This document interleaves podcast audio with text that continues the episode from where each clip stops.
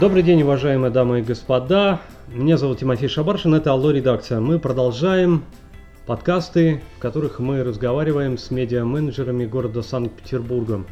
Сегодня я в гостях у Ивана Власова, генерального директора «Комсомольской правды» в нашем городе. Привет тебе, Иван.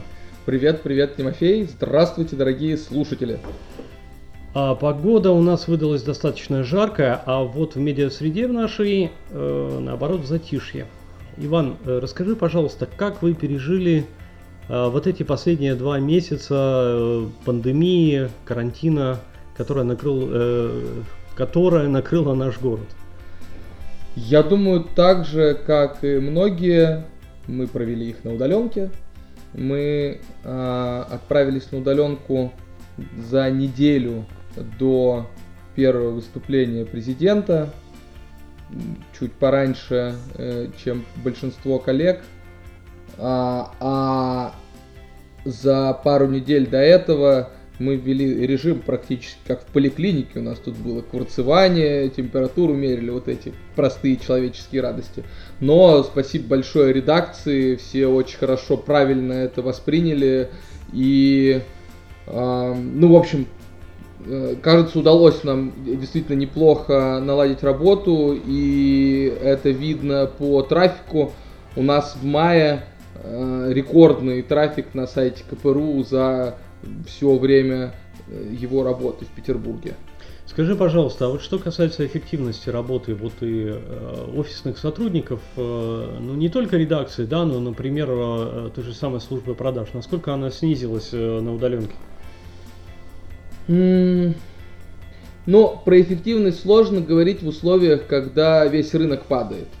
То есть э, сло, сложно оценить, действительно ли э, люди стали работать больше и лучше. Ну, потому что э, там, когда все стабильно, это очень легко отслеживается по цифрам. Работаем больше, у нас больше рекламная выручка. Работаем меньше, рекламная выручка меньше. Тут все линейно. Но в условиях, когда рекламные бюджеты порезали у всех, там разные оценки, да, от э, там, 30 до 90 процентов. Все мы слышали и читали, например, выступление э, Дмитрия Савицкого «Серебряного дождя», который сказал, что у них обычно рекламная выручка там 15 миллионов, а в мае 600 тысяч или там 60 тысяч, что-то такое. Ну, сложно оценить, что здесь конъюнктура рынка, а что некая неэффективная работа.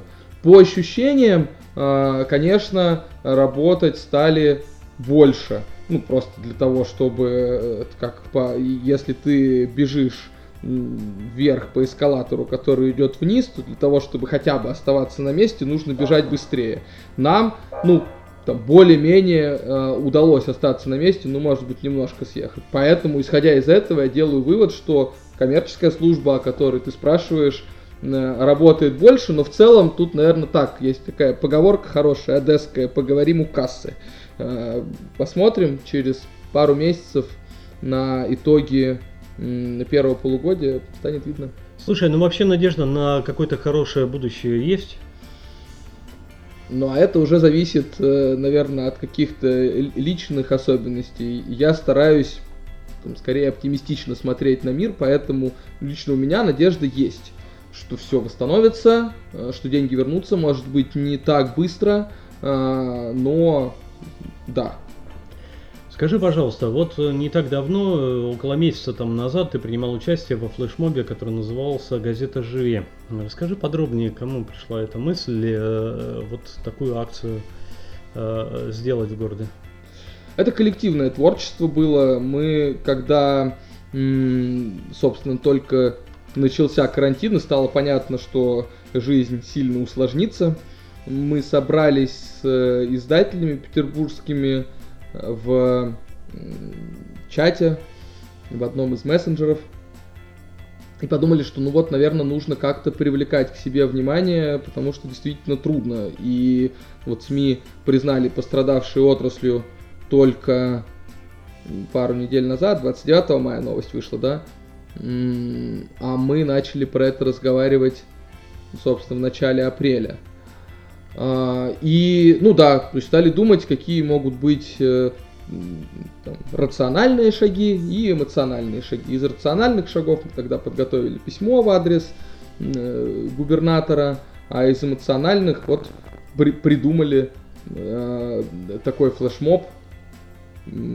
Поэтому, ну, наверное, одного автора у него нету, а всех участников чата, если надо, могу перечислить. Слушай, а ага. тебе не кажется, что этот, вот эта акция, она имела не, несколько комичные эффекты, наоборот, вместо того, чтобы привлечь внимание читателей, э, заставила посмеяться?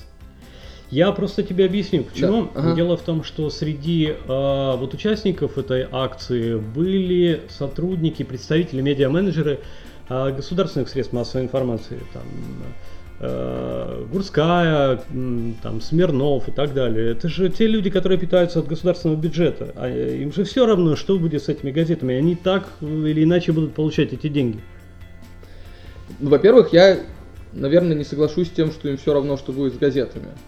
Ну, потому что так чисто из, опять же, рациональных Нет, ну, соображений. Они не зависят от э, рынка и от его конъюнктуры. Эти деньги на российскую газету, да, они выделялись и будут выделяться так или иначе. Это совершенно четкий очевидный факт. Пока э, вот живы те самые бабушки, которым сейчас там от 60 до там, 90 лет, которые э, читают э, печатную прессу, э, российская газета выходила и будет выходить. То же самое касается петербургского дневника. То же самое касается комсомольской правды, я больше скажу. Хотя мы коммерческое издание. Ну и э, в целом у этой акции м- ну, как, как у любой, наверное, медийной активности в массовой, было несколько адресатов. Да, читатели, как, мнение которых нам важно, от которых мы все зависим вне зависимости от а, формы собственности и от того, кто владеет изданием. Второе, это рекламодатели, и третье, это, конечно, власти. Потому что, а, ну мы, я, наверное, честно могу открыто про это сказать, конечно, очень рассчитывали на то, что мы эту поддержку получим. И в итоге я рад, благодарен за то, что мы ее получили. Пусть не сразу, пусть это потребовало некоторых усилий. Вот. Слушай, а во что это все выльется? Это выльется в какие-то субсидии, э, деньги, во что это выльется? Какая это будет поддержка? Но э, тут нужно читать, наверное, закон, который вышел. Я так только общие какие-то положения прочитал. Ну, насколько я понимаю, мы теперь можем рассчитывать на беспроцентный кредит, ну или кредит под там 2% в зависимости от того, в каком состоянии положении предприятие находится.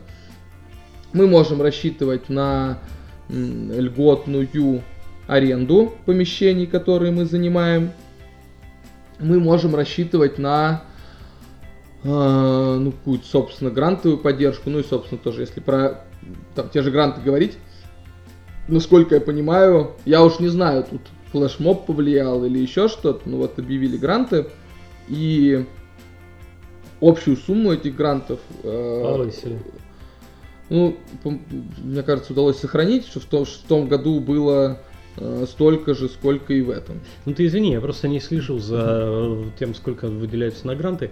А, э, другой вопрос. А, по поводу вот сохранения конкретно печатной прессы. Да? Вот сейчас вот эта вся борьба за э, бумагу, она выглядит как борьба владельцев там вот этих вот конных станций, Э, в начале 20 века против автомобилей и паровозов, да, то есть э, когда уже пришел новый век, новая эра чего-то, mm-hmm. транспорта, там доставки информации, э, некоторые люди все по-прежнему пытаются цепляться вот за что-то старое. Зачем это делать? Почему нельзя просто взять и убить печатную прессу до конца для того, чтобы перевести все в интернет?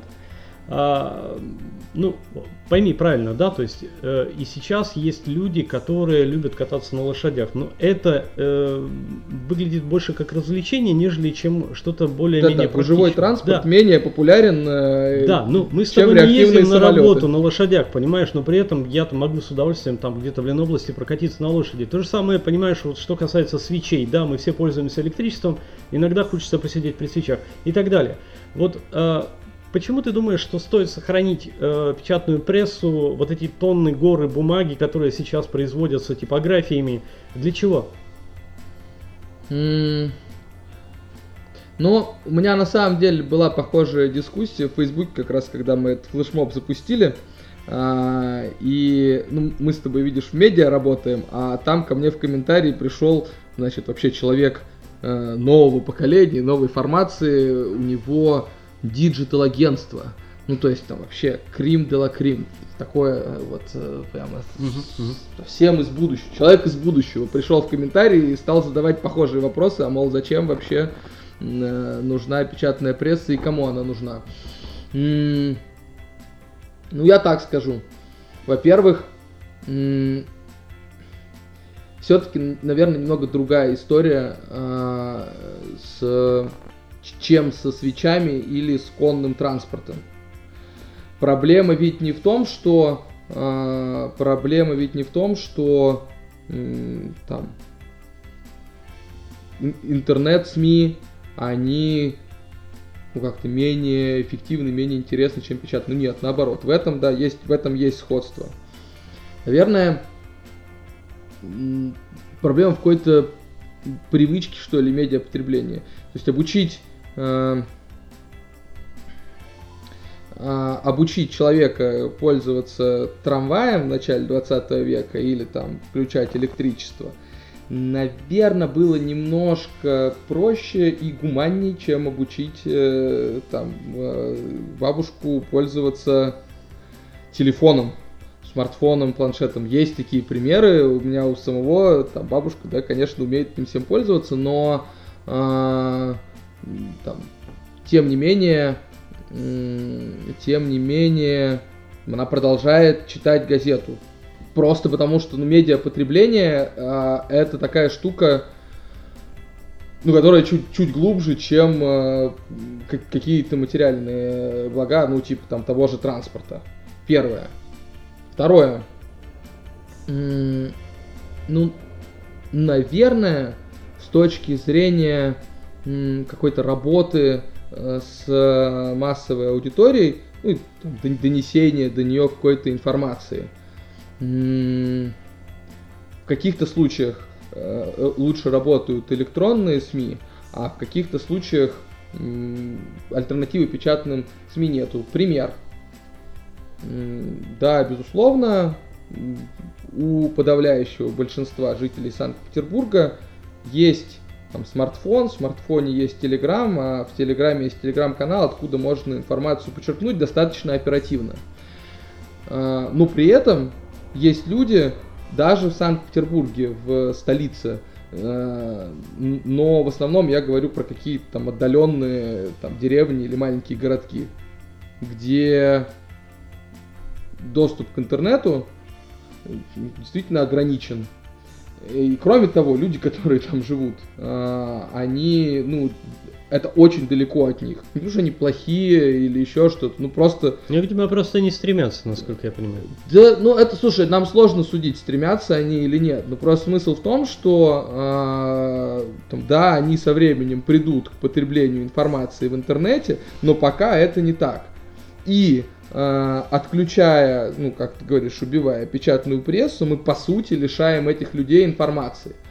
А дальше из этого ну, последствия этого, а, они, они разной степени неприятности могут быть.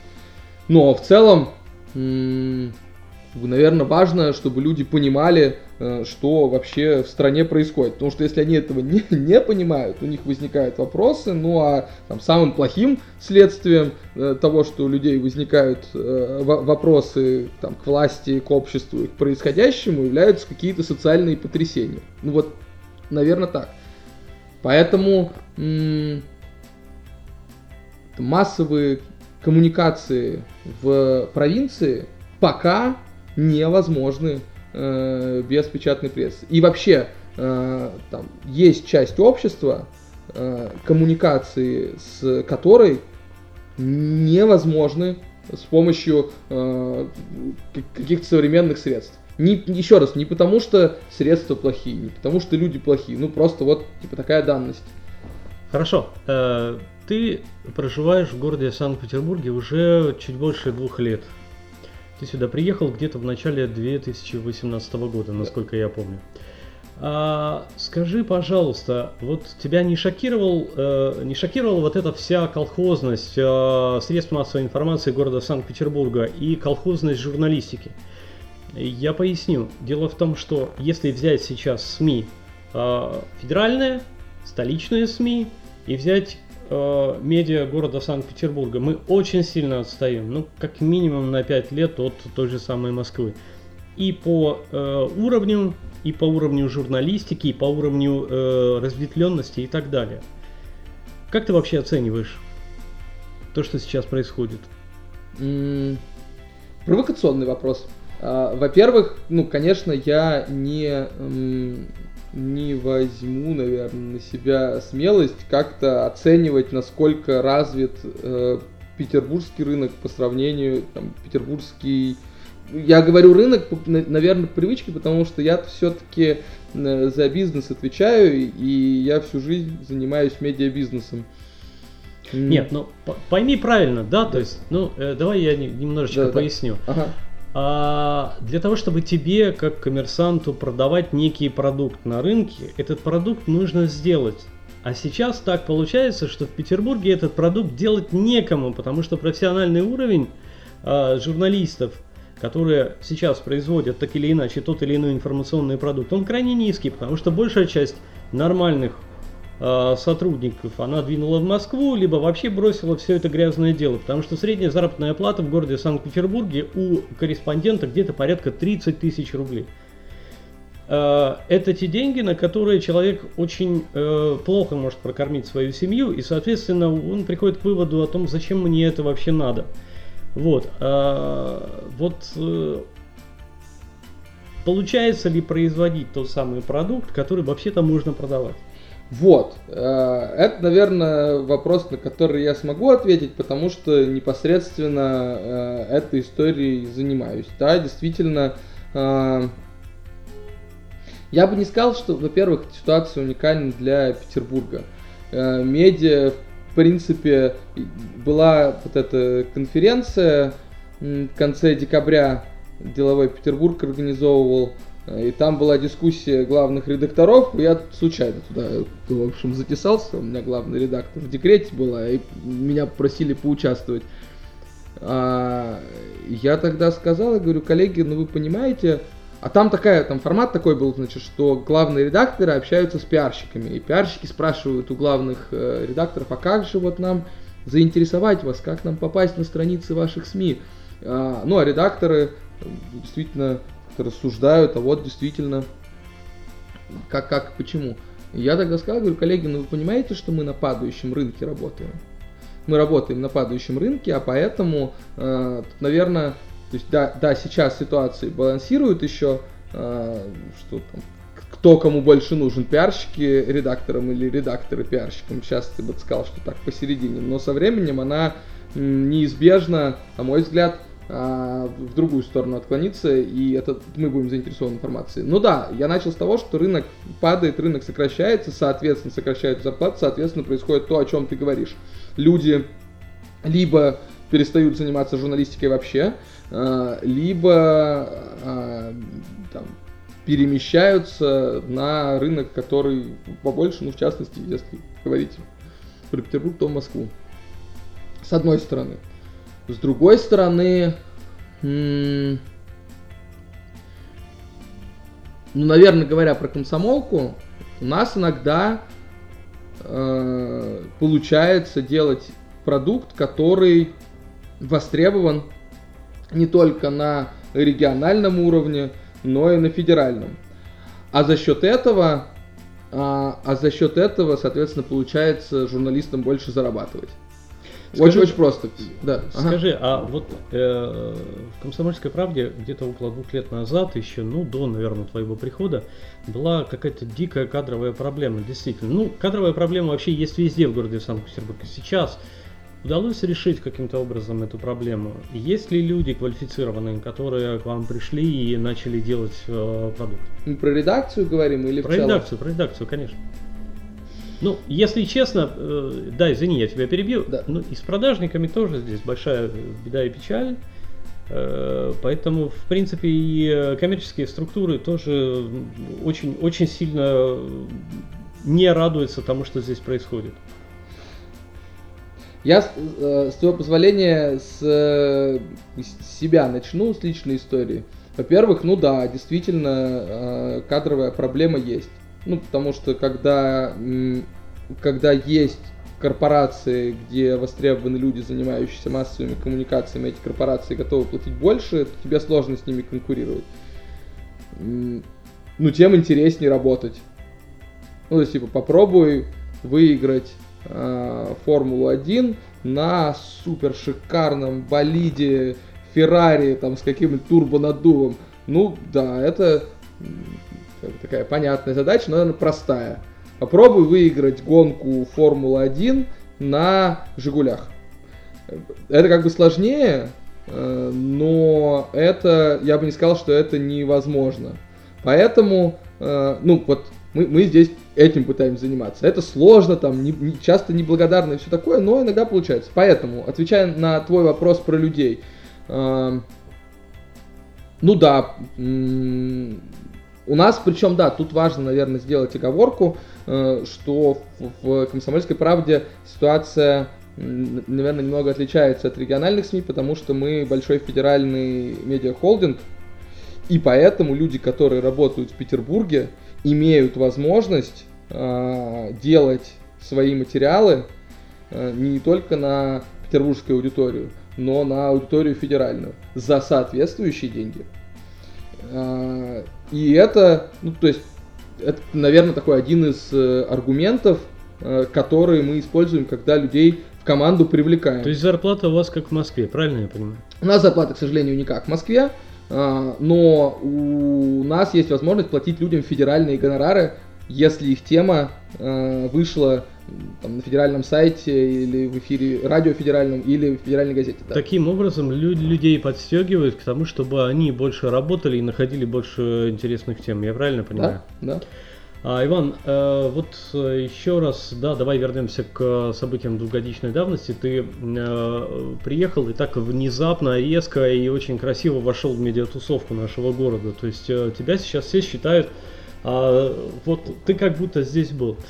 А, все тебя знают, и а, вообще, э, если честно, то твое имя очень часто произносят вместе с именем твоего отца, члена совета директоров холдинга «Западная пресса». Скажи, пожалуйста, тебе а, вообще как живется вот, э, ну, там, если не в тени отца, то рядом с вот этой мощной большой фигурой твоего отца? Она тебя не затмевает? М, Это хороший вопрос. э, И, ну, конечно, вопрос, про который я там, много думаю и думал. Но, наверное, что касается задевает ли, ну нет, не задевает, потому что до приезда в Петербург я работал, собственно, в э, медиахолдинге «Западная пресса», и, и по сути, э, во-первых, то что, то, что даже в Петербурге, там, говоря обо мне, иногда вспоминают про моего отца, хотя, ну, короче, во-первых, к счастью, в Петербурге не всегда так происходит, потому что, например, э, ну, была там встреча с руководителями городских СМИ у губернатора в конце прошлого года, Ну да, я тоже там был. а, и, и, и там было такое, что э, ну, значит, мы собрались все, и вот была Ирина Петровна Потехина, она, э, то есть они там с отцом знакомы довольно много лет, потому что работа, она возглавляла комсомолку здесь, он возглавлял комсомолку в Калининграде, они были знакомы. Она говорит, а вот э, там отец есть. И там большинство людей, которые там присутствовали, собственно, руководители СМИ, они с, удов- с удивлением посмотрели, такие, «М, интересно, а это оказывается, глядя на меня, так это оказывается типа династия. Поэтому а, они как раз ничего про отца не знали. Мне, я честно, откровенно скажу, мне было это очень приятно, потому что, ну, всегда есть, э, то есть, там, я бы не сказал, что это комплекс, э, но некие э, хочется же, хочется же самому чего-то добиться и быть самосто... значимой фигурой самому по себе. Да. А, но что касается твоего вопроса по поводу того, там, тяжело, переживаю ли я, ну нет, я не переживаю, потому что 10 лет работы в Калининграде, где там мой отец, безусловно, является там, когда, говорят, когда в Калининграде говорят фамилию Власов, в первую очередь имеют в виду Александра Власова. А, ну а в Санкт-Петербурге, наверное, все-таки, когда говорят фамилию Власов привязки к медиа, и, имеют в виду Ивана Власова, и это, ну, да, Ясно, спасибо, ты ответил на мой вопрос. Ну и, наверное, последнее, что я хотел бы э, тебя спросить. А, давай немного э, помечтаем, подумаем о том, что будет вот в следующем году. Ну, э, предположим, что мы с тобой э, встретимся в июне 2021 года. Mm-hmm. Как будет выглядеть медиарынок города Санкт-Петербурга ровно через год, по твоему мнению? Кто появится, кто уйдет, э, что вообще произойдет? Хороший вопрос. Кто уйдет? Ну, я бы сказал так, что, наверное, те, кто, э, те, кто могли уйти, они уже ушли с рынка. И остались, наверное, самые сильные игроки. Э, наверное, могли бы уйти какие-то региональные там, небольшие региональные медиакомпании. Но еще раз, мы за последние два месяца увидели, что уже там, они потихонечку ушли. А что касается представительств федеральных э, медиахолдингов, то они, конечно, никуда не денутся. А, причем, ну, в случае с комсомольской правдой, они никуда не денутся просто в силу того, что мы прибыльный бизнес, и мы зарабатываем, ну и все понятно. А, в случае с коллегами, которые э, там чуть хуже себя чувствуют, они тоже никуда не уйдут, по моим оценкам, потому что не может э, большой там, федеральный холдинг медийный, каким бы он ни был, неважно, там это радио, или это принт, или это digital, не может он не иметь представительства в Петербурге. Если ты федеральный медиахолдинг, э, у тебя должны быть представительства ну, там, в каких-то регионах и в Санкт-Петербурге обязательно, потому что иначе никакой ты, никакой ты не федеральный медиахолдинг, а какое-то региональное э, ну да. То есть ты думаешь, что в принципе все останется, вот этот статус-кво, который сейчас был достигнут, он в принципе останется на своем месте? Аудитория перераспределится. Эм, те, у кого больше ресурсов, э, ну, займут более прочное положение. Наверное, так. Я смотрю по, например, нашему сайту. Вот за май мы там стабильно закрепились на втором месте после Фонтанки. Понятно, что мы стремимся к тому, чтобы со временем выйти на первое место. Хоть это действительно, обычно я когда такое говорю, люди начинают улыбаться, говорят, ну, ну типа, да-да, давайте, тут э, есть, э, есть медиа, которая 20 лет на рынке, учредители которого там плотно инкорпорированы в истеблишмент городской, э, ну, попробуйте, типа, с ними побороться, ха-ха-ха. Но, слушай, я же говорю, тем, тем интересней. Поэтому при этом, да, важный момент, да, я сказал, что будут, то есть те представительства э, федеральных медиахолдингов, которые здесь есть, они сохранятся.